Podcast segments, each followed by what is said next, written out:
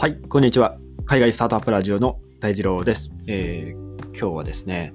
まあ、世界第4位の暗号資産取引所クリプト .com がハッキングされて被害総額が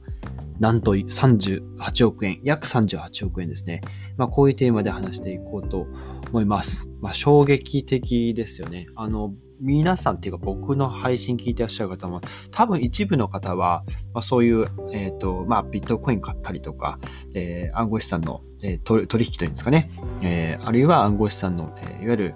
えー、DEX と呼ばれる、あの、資産を入れて、で、そこでこう運用していく、資金を運用していくようなあの取引所を使ってらっしゃる方も一部いらっしゃるんじゃないかなと思います。で、えっと、クリプト .com っていう、あの、まあ、いわゆる日本で言うと、まあ、コインチェックとかビットフライヤーとか、まあ、そういう、あの、仮想通貨の取引所ですね。えーここが、えーまあ、世界で第4位の市場規模を誇っていて、まあ、最近は、あの、アメリカのユーザー中心に、えー結構、その、なんていうんですかね、マット・デイモンさんとか、こう、起用したその CM、えーあ、CM じゃないな、ホームページとかマット・デイモンさん使って、こう、まあ、なんていうんですかね、広告的に打ち出したりとか、かなり、こう、あのアメリカに対して、こう、訴求しているようなユーザーを増やしていこう、獲得していこうっていう、まあ、動きがあったりするんですけども、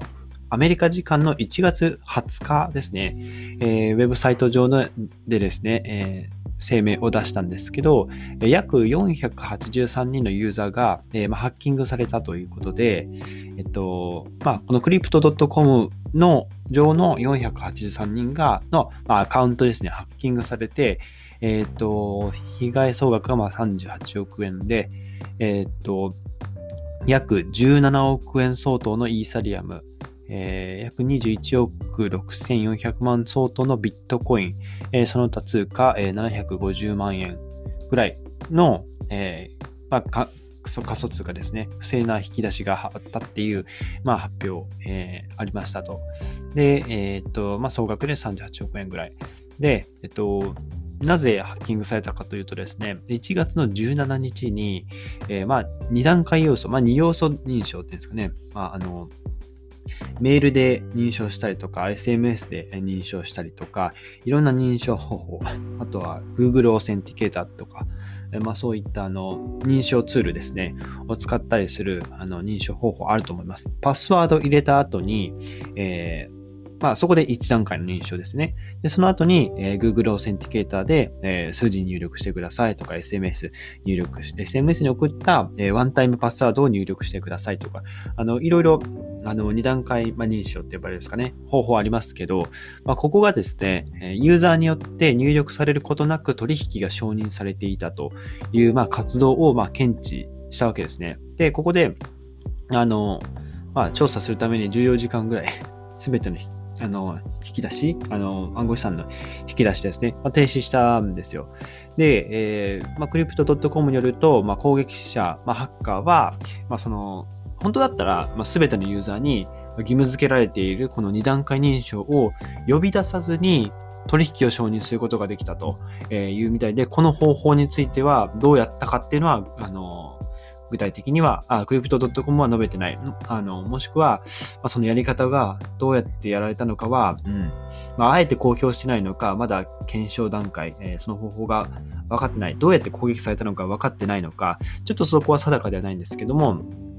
あの、まあ、ここについては今ちょっとコメントをあの伏せている状況ですね。で、今のところその対策としては、まあ、えっと、すべてのユーザーの、えっと、まあ、その2段階認証のトークンを一回あの失効させて、追加のセキュリティの強化対策を、えー追加したと。で、その後に、ユーザーに、えーログインしていただいて、え2段階認証のトークンを、まあ、再度設定するように、えー求めたということで、まあ、このトークンを設定することで、えーあの、まあ、Google Authenticator の,、まあ、のトークンとかを、えーまあ、 Crypto.com にこう、まあ、連携させて、えーまあ、Google Authenticatorー、えー、Microsoft の、えーオーセンティケーター、あとはバイナンスとかも独自で、あの、二段階認証の、えー認証アプリですかね、持っていたりしますけど、あのそういったものと、まあ、えーつなげていくという、まあ、再度設定をするように求めたと。で、えっと、まあ、今後は、まあ、セキュリティもちろん強化していかないといけないので、この 2, 2, 段階2要素認証ですね。言いにくいですね。2要素認証ですね。はい。これを、まあ、本当に、なんて言うんでしょう、多要素認証にしていくと。あらゆる方法で認証をかけていくと。例えば、えー、ID、パスワード、まあ、例えば入力したら、えー、その、よくある、あの、バスはバスを全部選んでくださいとか、やった後に、えー、SMS 送信してください。そして、えー、 Authenticator で、え、入力してログインとか、めんどくさいですね。はい。まあでも、やり方はまあ、それぞれ会社に、あの、のやり方、やり方があると思いますけど、あめんどくさいですけど、まあ、こうでもしないと、万が一ね、セキュリティが破られてハッキングされたって言ったら、まあ当然プラットフォームの、えー原因にえなってくると思うので、うん、これどうやって、まあ今、その Web3 の時代に入っていって、本当にあの、ウォレットを接続するだけ、あの、接続ってするときに、あの、自分で決めているパスワード入力して接続って押すと、あの、まあいろいろこう仮想通貨の取引ができたりすると思うんですけど、あの、それさえも危ないな。その ID パスワードがなくなるっていうのはめちゃくちゃあ便利な世の中だなって思いますけど、そこだけのその一つの認証、まあ、その一つの認証がめちゃくちゃこう強固なものであればいいんでしょうけど、なんか一つだけだとすごいなんか不安になってきて、なんか疑心暗鬼になりそうだなっていう、ちょっとこの記事を見て思ったんですね。で、すみません。話脱線しましたけど、えー、クリプト .com 戻りますね。えー、2月の1日からですね、えっと、一部の市場で、えっと、まあ、新しい施策、まあ、導入するって発表していて、ワールドワイドアカウントプロテクションプログラム、WAPP というものを導入すると発表しまして、で、これは、えー、不正な引き出しが仮にあった場合に、その、認定ユーザー、この認定ユーザーになっている人に対しては、最大25万ドル、約2800万円まで資金を回復するプログラムが、え、あると。で、このプログラムの適用を受けるには、ユーザーはもちろん多要素認証が利用可能なその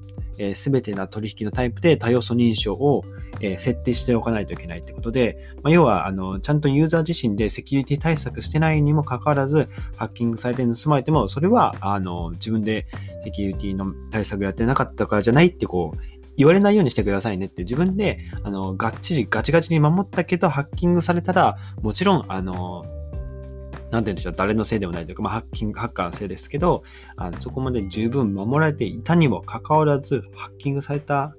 まあ、被害になったんであれば、もちろん保証しますよという、まあ、当然の話ですね。はい。で、えっと、ここ、まあ、報告されたその不正取引の、まあ、少なくとも、えー、あ、続きですね、WAPP のあの話は続きですけど、その、まあ、ハッキングがありましたと。で、報告されたその不正な取引の少なくとも、えー、21日前にアンチフィッシングコードっていうのをまあ設定するらしく、ここで、えー、まあ、警察に被害届も提出して、それをクリプト .com にも提供し、えー、まあ、調査に協力するための、え、質問ですね。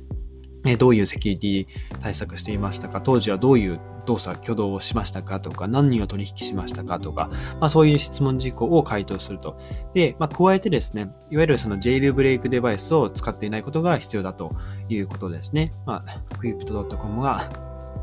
説明していると。で、ジェイルブレイクって何かっていうと、えっと、いわゆるその、まあ、僕ら iPhone とか iPad とかそういう、あの、デバイス使っていて、その Apple とか、えー、Apple 製品には iOS っていうあの OS が入っていますよね。この iOS っていう すみません、OS をあの意図的に書き換える、あのまあ、コードを書き換えることで、いろんなその Apple がその制限している制限を取り除いて、その普通だったらあの使用できないその機能だったりを使えるようにすることですね。はい。まあ、えー、なんでしょうね。例えばですけど、うーん、そうだな。ちょっとパッと出てこないですけど、あの、顔認証した後に、なんかいろいろこう、あの、パスワードの認証もかけるみたいな感じの、あの、普通の標準機能ではできないことを、あの、要は、あの、自分で改造して、えー、できるようにすること。うんまあ、こういったデバイスを使っていると、あの、まあ、対象、えー、プログラムの対象にはなりませんよ。自己責任ですよねっていう話ですね。で、えっと、調べた、ググったあの解説も一応話しておくと、えー、ジェイルブレイクとは、え、スマートフォンや家庭用ゲーム機、すいません。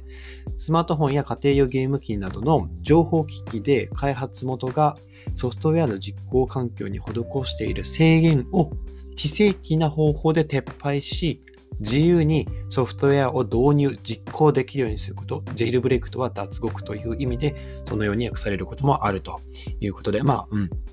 なんとなくわかりますよね。あの、改造しちゃダメだよっていう話ですね。はい。はい。はい。ちょっと喉の調子が悪いですね。で、えー、クリプト .com 戻りますが、まあ、えー、最近、あの、マット・デイモンさん使ったりとか、えー、ロサンゼルスのあの、えっ、と、バスケットチームかな、レイカーズとか、いろんなこう、広告戦略持っていて、その、市場拡大に向けて走っていたところなんですけど、うん。まあ、こういうハッキングにあったということで、あの、まあ、この僕の配信、今日の配信聞いた方で、えー、まあ、暗号資産の取引使ってらっしゃ、取引やってらっしゃる方、えもちろんその、それ以外、まあ、何かしら、銀行、まあ、最近ネットバンキングとか、だいだいぶ普及してきましたけど、えー、2段階認証は絶対に、え設定しましょうと。2段階認証やってても、こうやって破られるんですよね。怖くないですか？もう、あの、防ぎようないっすよね。うん。だけど、あの、これもやってないと、まず、あの、100%、100%とは言いませんけど、もう9割ぐらいの確率でハッキングに合うじゃないかなと。なんか僕の勝手な想像ですけど、あの、日々そういうハッカーたちって、やっぱりそういう脆弱性のあるアカウントとかを攻撃、まあ、探そうとしてるんじゃないかなと思うんですよね。で、あ、このアカウントは、あ、やっぱ2段階認証かかってる、かかってる、かかってる。え？これかかってない、いけるじゃんってね。あの、まあ、資金をこう抜き出そうとしてくるみたいな、そういうのを多分日常的にやってるはずなんですよ、こういう人たちは。はい。なので、あの、まあ、明日は我が身と思って、えー、2段階認証、もしくは多要素認証ですね、え、しっかりかけていきましょうという、まあ、えー、若干注意喚起の、あの、ですけども、えー、しっかり自分の資産を自分で、え、守っていきましょうという、えー、お話ですね。えー、っと、はい。まあ、今日はえー、世界第4位の暗号資産取引所のクリプト .com がハッキングされて被害総額が約38億円という、まあ、テーマですね、お話ししてみました。今日のエピソード役に立ったらいいなと思ったら、ぜひフォローをよろしくお願いします。それでは皆さん素敵な一日をお過ごしください。また明日お会いしましょう。